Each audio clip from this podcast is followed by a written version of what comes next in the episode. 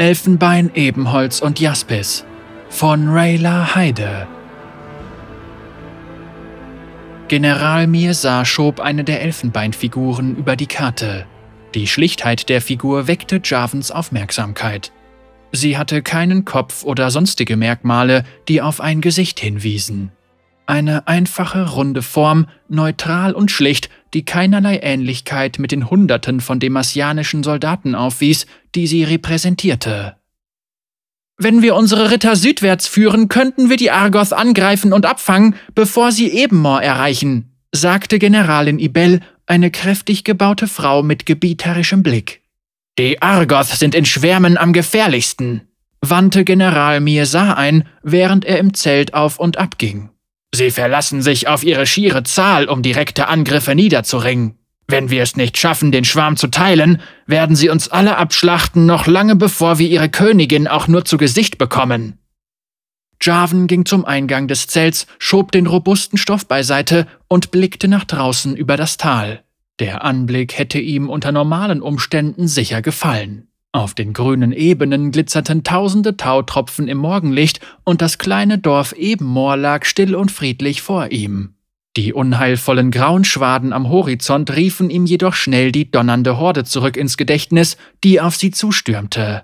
Die Argoth waren keine sonderlich großen Kreaturen, einen von ihnen im Zweikampf zu stellen, stellte keine Herausforderung dar, doch in großer Zahl unterlagen sie dem Willen ihrer herrschenden Königin und kämpften als eine blutrünstige Einheit.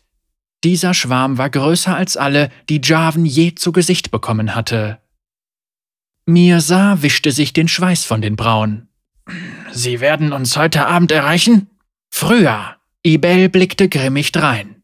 Wir haben eine Stunde, vielleicht zwei, wenn wir Glück haben, bevor die Argoth Ebenmoor überrennen werden. Jarvan wandte sich erneut der Karte zu. Zehn Ebenholzfiguren, welche die Argoth repräsentierten, standen an den äußeren Grenzen von Ebenmoor und warfen lange Schatten über die einzelne demasianische Figur, die sich ihnen entgegenstellte.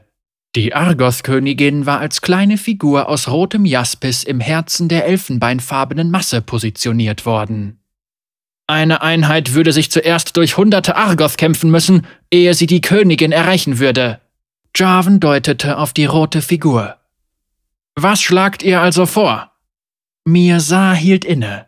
Ich fürchte, es wird euch nicht gefallen, mein Herr, aber wir könnten uns immer noch zurückziehen. Ebenmoor aufgeben.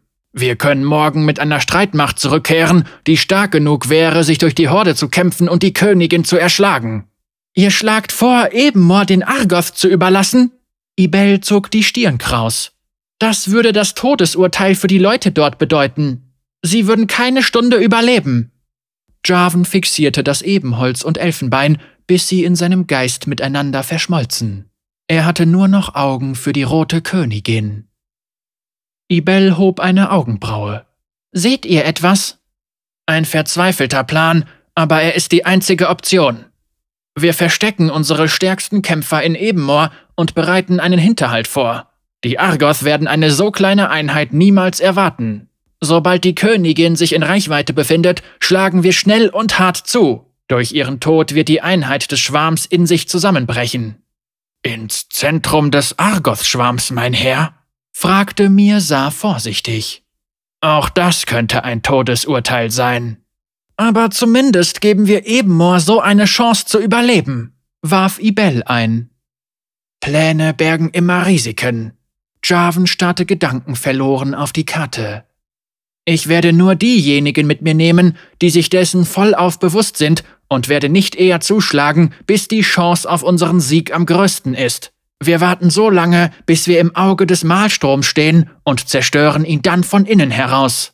Wenn die Königin erst einmal tot ist, wird es ein leichtes sein, sich wieder freizukämpfen. Ibel schob die einzelne Elfenbeinfigur zum Dorf auf der Karte und zog anschließend die Ebenholzfiguren nach, bis sie Ebenmoor völlig ausfüllten. Die Jaspiskönigin thronte im Zentrum. Sie schnipste die rote Figur sachte um und ließ zwei weitere weiße Figuren ins Gefecht nachrücken. Das ist unser Plan.